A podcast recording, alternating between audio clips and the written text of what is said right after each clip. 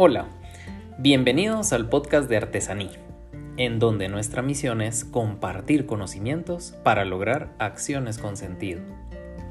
Y nuestro objetivo es transformar vidas. Yo soy Alejandro Lago, fundador de Artesanía, que es un centro de capacitación y psicoeducación. Tengo 16 años de experiencia en el campo de la psicología clínica y soy catedrático universitario.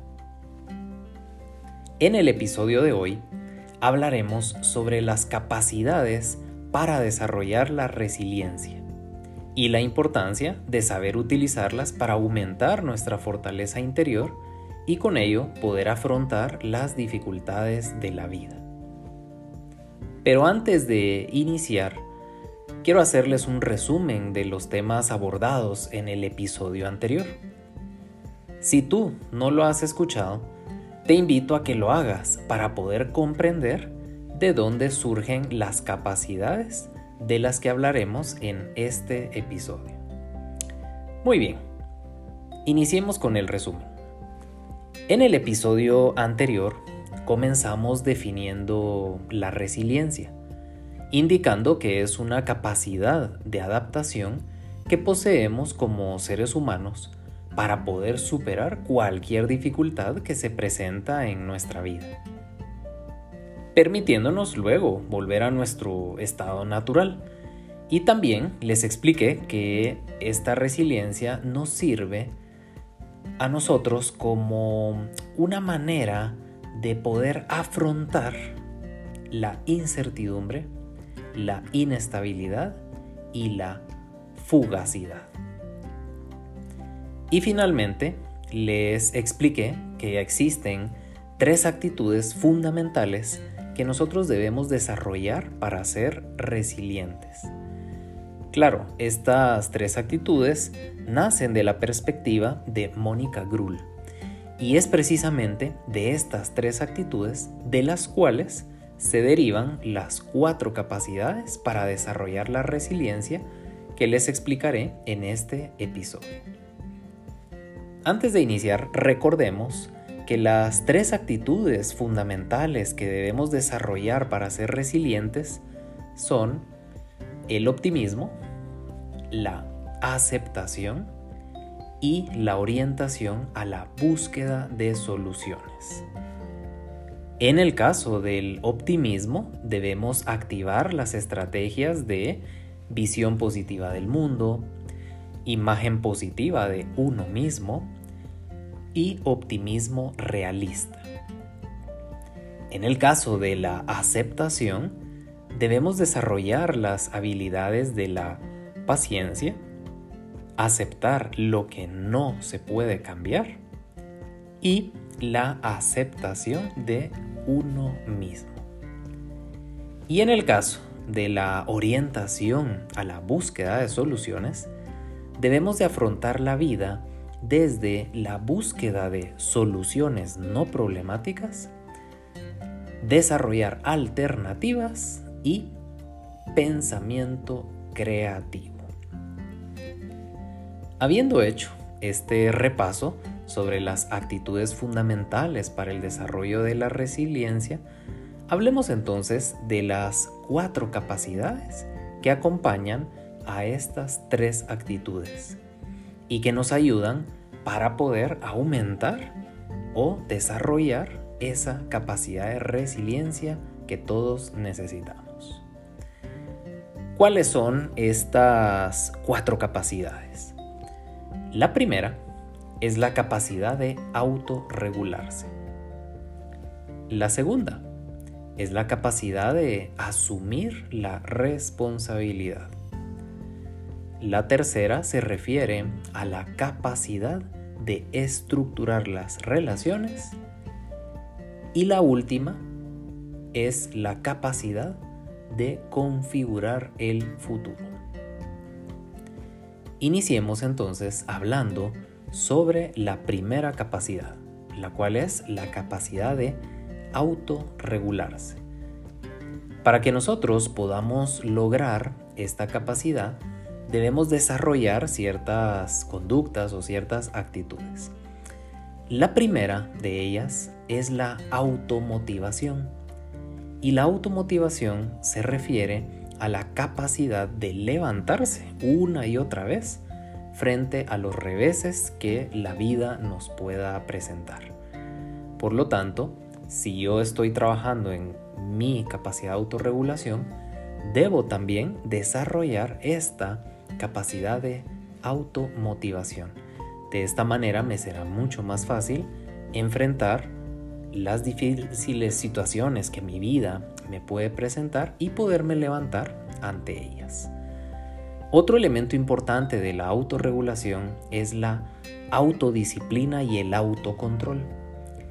Estos dos términos se refieren a la capacidad de aprender a controlar los impulsos y los sentimientos.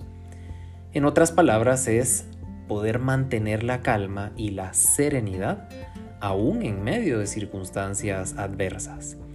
Pero muy importante, no se trata de anular nuestras emociones, sino se trata de expresarlas de forma adecuada. Y la tercera capacidad que debemos desarrollar para la autorregulación es el autofortalecimiento, que también podemos llamarlo superación del estrés. Y esta capacidad se refiere a que debemos aprender a desarrollar estrategias para enfrentar el estrés y las presiones de la vida. Recordemos que como seres humanos siempre vamos a enfrentar estrés pero nosotros podemos aprender a manejarlo, podemos aprender a desarrollar ciertas prácticas y ciertas estrategias que nos ayuden a disminuir el impacto de ese estrés sobre nuestras vidas. Quizás no podemos eliminar el estrés de nuestra vida, pero sí podemos desarrollar estrategias que nos ayuden a disminuir ese impacto. Ahora, Veamos cuáles son los indicadores de una deficiente autorregulación. El primer indicador es la unilateralidad mental. Y este término se refiere a que solamente utilizamos uno de los hemisferios cerebrales para enfrentarnos a las distintas situaciones que se presentan en nuestra vida. El problema de hacer esto es que con esta acción estamos limitando nuestra capacidad de respuesta. Por lo tanto, un indicador de deficiencia en la autorregulación es esta unilateralidad mental. El segundo indicador, la dependencia del estado de ánimo. Esta es una estrategia que utilizan las personas cuando quieren buscar culpables, cuando buscan culpar a otros o buscan de cierta manera justificar sus acciones diciendo que fueron las circunstancias de la vida las que no les permitieron alcanzar un desarrollo adecuado en cuanto a la autorregulación. Por lo tanto, esto es una excusa por no haber aprendido a manejar las emociones de forma adecuada. Entonces debemos evitar utilizar esta dependencia del estado de ánimo y trabajar más en nuestra responsabilidad y el manejo de nuestra inteligencia emocional. Y la tercera deficiencia que puede afectar la autorregulación es el permanente desánimo. Esta actitud lleva a las personas a abandonar sus objetivos demasiado rápido. Y esto tiene un impacto muy grande en el autoestima. ¿Por qué? Porque precisamente produce frustración. Por ello, es muy importante desarrollar la perseverancia y no buscar resultados rápidos y fáciles en la vida. Recordemos que todo requiere un esfuerzo y una dedicación. Muy bien, Hablemos ahora entonces de la segunda capacidad. Para que nosotros podamos desarrollar esta segunda capacidad, la cual se refiere a asumir la responsabilidad, necesitamos primero abandonar el papel de víctima. No podemos ir por la vida creyéndonos víctima de nuestras circunstancias debemos enfrentar la vida con responsabilidad, pero sobre todo con una actitud de cambio, una actitud que nos lleva a desarrollar nuevas y mejores estrategias para enfrentar las difíciles situaciones que se puedan presentar. el segundo elemento, quitarse la culpa. No podemos ir por la vida sintiendo culpa por todo lo que nos pasa o por todo lo que nosotros creemos que le causamos a las demás personas. Tampoco se trata de ser egocéntricos, ni se trata de pasar por encima de los demás. Simplemente, si yo deseo asumir la responsabilidad de la vida, debo quitarme la culpa porque la culpa solamente me lleva al autocastigo. Y al quitarme la culpa, yo puedo entonces ser una persona más crítica pero asertivamente y con ello mejorar mis estrategias. Y el tercer elemento para desarrollar esta capacidad de asumir la responsabilidad es tomar las riendas de la vida. Todos nosotros debemos de ser los capitanes de nuestra propia vida. No podemos ir por la vida esperando que otras personas nos digan qué hacer. Por lo tanto, si yo quiero asumir responsabilidades, la primera responsabilidad que tengo que asumir es mi propia vida. Entonces es importante trabajar en esa capacidad de poder tomar mis decisiones y poder hacerme responsable de mí mismo. Pero recordemos que frente a estas capacidades también hay indicadores de una falta de responsabilidad sobre nosotros mismos. ¿Cuáles son estos indicadores? El primero es seguirse viendo víctima, ¿verdad? Si yo me sigo viendo víctima de la vida, de las circunstancias y de las demás personas, pues nunca voy a hacer ningún cambio en mi vida y tampoco voy a asumir responsabilidad. ¿Por qué? Porque desde este punto de vista yo no he hecho nada malo, o al menos así pareciera. Y eso solamente me lleva a desarrollar pesimismo y me lleva a dejar que otros sigan guiando mi vida. Entonces debemos eliminar esta cualidad de seguirnos viendo como víctimas. El segundo elemento son las imputaciones de culpa. Hablamos antes de la importancia de quitarse la culpa. Por lo tanto, un indicador de falta de responsabilidad es precisamente hacer lo contrario. Seguir cargándome culpas ajenas que no me pertenecen. Eso me lleva a la tristeza y a la desesperanza. Tercer indicador, la pasiva actitud de evitación.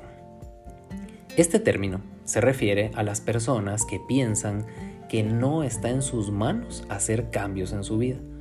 Por lo tanto, se llegan a creer incapaces de asumir su responsabilidad y abandonan cualquier intento de cambio. Si yo creo que nada depende de mí, pues ¿para qué me voy a esforzar? A eso se refiere la pasiva actitud de evitación. Veamos el cuarto indicador de una falta de responsabilidad.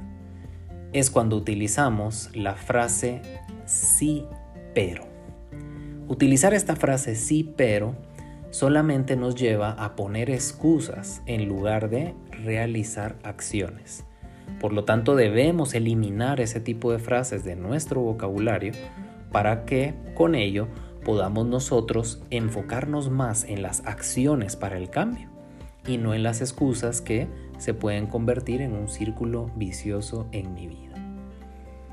Y la quinta o el quinto indicador se refiere a no saber decir que no. Esta actitud la toman las personas cuando tienen miedo de no ser aceptadas.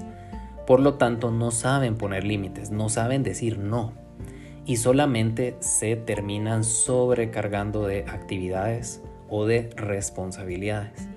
Con este tipo de actitudes no estamos trabajando en la responsabilidad del cuidado hacia nosotros mismos. Y si yo no cuido de mí mismo, voy a terminar desgastándome.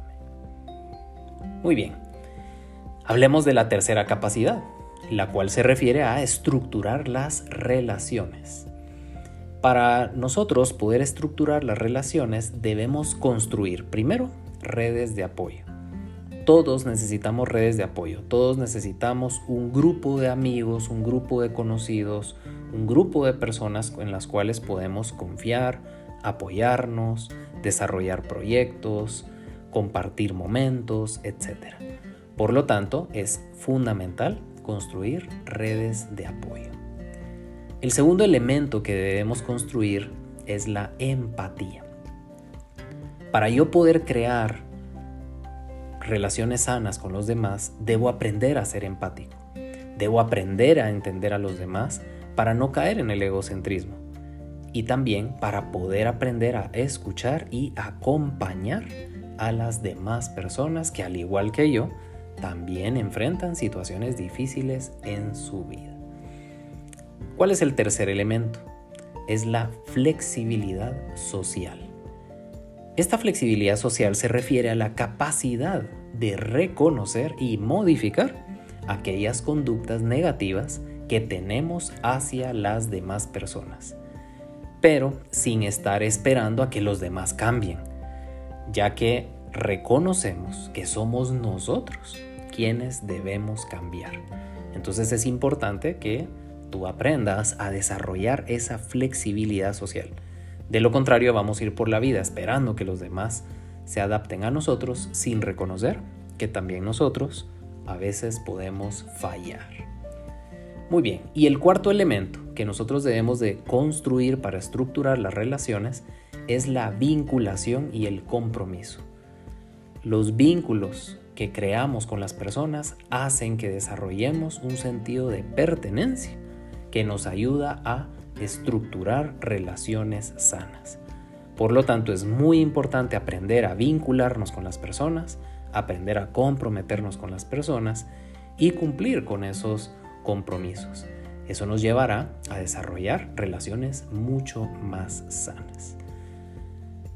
Pero analicemos ahora los indicadores de una deficiente habilidad relacional. Y estos son, primero, las redes inexistentes o unilaterales. Esta actitud la toman las personas cuando dejan de trabajar en sus relaciones sociales pensando que estando solos les va a ir mejor. O también la aplican las personas que solamente buscan desarrollar vínculos con personas que piensan exactamente igual que ellos o ellas, descartando a toda persona que piense diferente. Y no podemos ir por la vida esperando que los demás actúen, piensen y sientan igual que yo. Segundo indicador, las expectativas desproporcionadas. En la vida no podemos ser pesimistas porque eso nos lleva a la mediocridad, pero tampoco podemos ponernos expectativas desproporcionadas que solamente nos guían a la frustración. Nosotros como seres humanos debemos en toda acción y decisión que tomemos tener los pies sobre la tierra e ir avanzando paso por paso hasta lograr un objetivo grande. Cualquier meta que nosotros nos propongamos la podemos alcanzar, siempre y cuando sigamos los pasos que hay detrás de esa meta y así evitar esas expectativas desproporcionadas que nos llevan a la frustración. Tercer indicador. Deficiente capacidad crítica. Las personas que tienen poca capacidad de resiliencia no saben tolerar las observaciones que otros les hacen para que mejoren. Y terminan atacando a las demás personas y por ello pues es muy importante que nosotros aprendamos a mejorar nuestra tolerancia a la frustración y aprendamos a escuchar a quienes nos desean ayudar. No podemos ir por la vida atacando a las personas que quieren ayudarnos. Tenemos que aprender a escucharlos, tenemos que aprender a manejar esas críticas y aprender de ellas. Muy bien. El cuarto indicador son las presuposiciones negativas. Este término se refiere a que las personas desconfían de los demás y piensan que siempre están en su contra hablando mal de ellos o de ellas. Esto definitivamente daña nuestra habilidad relacional. No podemos ir por la vida creyendo que los demás siempre nos van a atacar.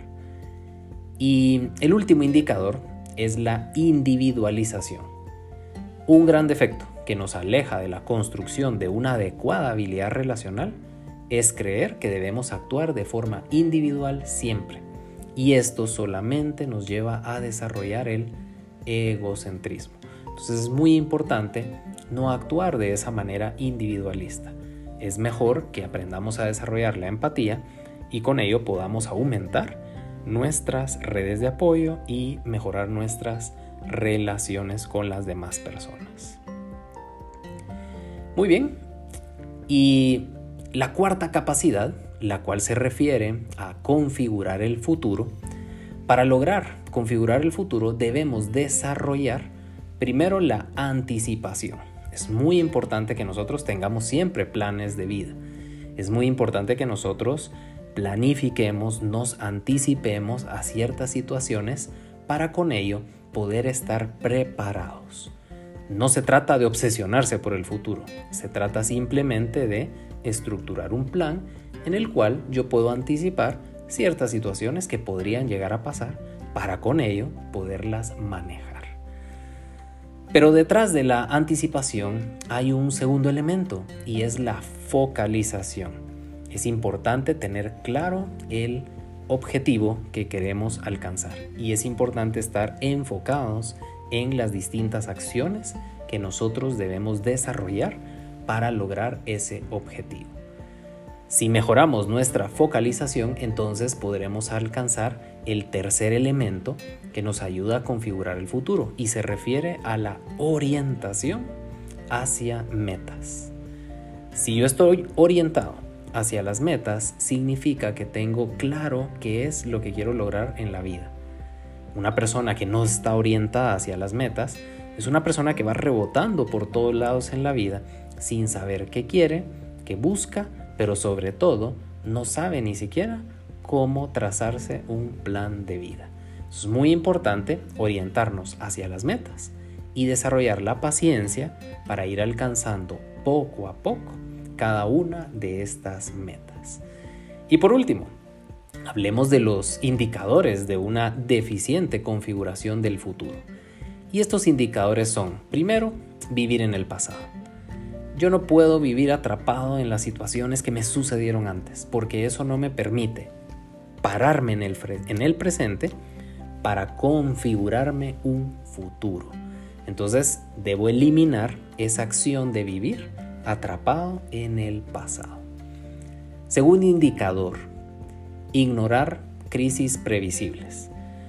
Para ello nos sirve la anticipación. Entonces, una persona que no practica la anticipación es una persona que definitivamente en algún momento va a enfrentar este indicador deficiente de ignorar crisis previsibles. ¿Qué sucede con esto? Que cuando las ignoramos, de todos modos se van a presentar en nuestra vida, pero no vamos a saber cómo manejarlas. ¿Por qué? Porque no creamos un plan para afrontar eso que quizás podía suceder.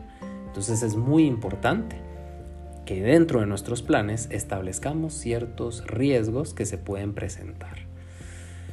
El tercer indicador es la falta de objetivos y la falta de un plan. Yo no puedo configurarme un futuro si no tengo objetivos claros en la vida y no tengo un plan de cómo deseo y quiero alcanzar esos objetivos. Por lo tanto, es muy importante establecerme objetivos claros, trabajar orientado hacia las metas y desarrollar planes de acción para cada una de las metas, objetivos, anhelos o deseos que yo tengo en mi vida. Y el último indicador, sobreestimar los riesgos y los fracasos. Nunca debemos sobreestimar nada en nuestra vida. ¿Por qué? Porque eso nos puede llevar a fallar en un momento determinado. Es muy importante que nosotros analicemos cuáles son los posibles riesgos que se pueden presentar en nuestra vida para con ello evitar la sensación del fracaso. El fracaso lo enfrentamos cuando no somos capaces de generar aprendizaje de aquellas cosas que no salieron como yo esperaba. Por lo tanto, si yo me anticipo a los riesgos y creo planes de acción en contra de esos riesgos, entonces voy a evitar el fracaso, voy a generar aprendizaje y por ende voy a mejorar mi capacidad de resiliencia. Muy bien, los invito a la reflexión del tema que hemos compartido en este episodio y a buscar siempre su equilibrio emocional y su crecimiento personal. Es muy importante que trabajen en el desarrollo de estas actitudes y también de estas capacidades. Por lo tanto, los invito a escuchar de nuevo los dos episodios para que puedan tener fresca la serie sobre la resiliencia y así poder trabajar en ese desarrollo personal que todos buscamos. Si desean más información sobre nuestros talleres y cursos, pueden visitar nuestra página web www.artesani.com.gt o contactarnos a través de nuestras redes sociales encontrándonos como Artesaní Consultores. Les espero el próximo martes con un nuevo episodio de nuestro podcast. Que tengan un excelente día.